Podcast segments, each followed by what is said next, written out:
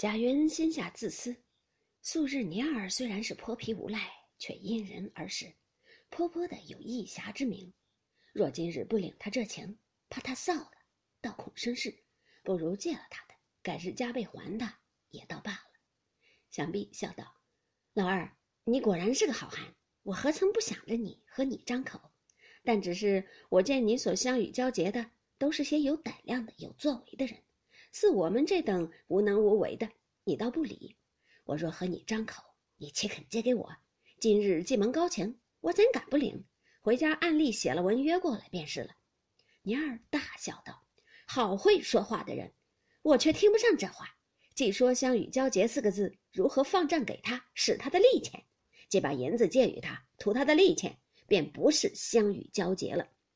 闲话也不必讲。”既肯倾慕，这是十五两三钱有零的银子，便拿去置买东西。你要写什么文契，趁早把银子还我，让我放给那些有指望的人使去。贾云听了一面接了银子，一面笑道：“我便不写罢了，有何着急的？”尼尔笑道：“这不是话。天气黑了，也不让茶让酒，我还到那边有点事情去，你尽请回去。我还求你带个信儿与舍下。”叫他们早些关门睡吧，我不回家去了。倘或有要紧事儿，叫我们女儿明儿一早到马贩子王短腿家来找我。一面说，一面趔趄着脚去了，不在话下。且说贾云偶然碰了这件事儿，心中也十分寒心，想那尼儿倒果然有些意思，只是还怕他一时最终慷慨，到明日加倍的要起来，便怎处？心内犹豫不决。忽又想到，那件事成了，也可加倍还他。想必一直走到个钱铺里，将那银子称一称，十五两三钱四分二厘。贾云见尼二不撒谎，心下越发欢喜，收了银子，来至家门，先到隔壁将尼二的信烧了，与他娘子知道，放回家来。见他母亲自在炕上拈线，见他进来，便问哪去了一日。贾云恐他母亲生气。便不说起不是人的事儿来，只说在西府里等琏儿叔的，问他母亲吃了饭不曾？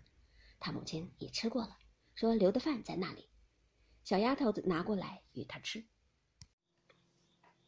那天已是掌灯时候，贾云吃了饭，收拾歇息，一宿无话。次日一早起来，洗了脸，便出大门，大香铺里买了冰麝，便往荣国府来。打听贾琏出了门。贾云便往后面来，到贾琏院门前，只见几个小厮拿着大高笤帚在那里扫院子呢。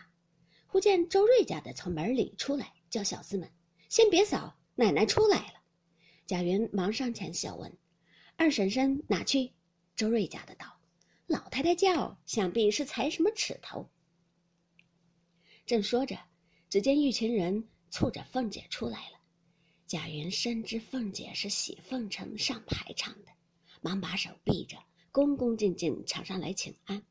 凤姐连正眼也不看，人往前走着，只问他母亲好，怎么不来我们这里逛逛？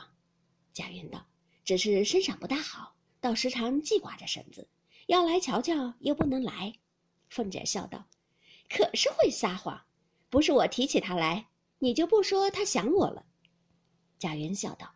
侄儿不怕雷打了，就敢在长辈前撒谎。昨儿晚上还提起婶子来，说婶子身子生的单弱，事情又多，亏婶子好大精神，竟料理的周周全全。要是差一点的，早累得不知怎么样呢。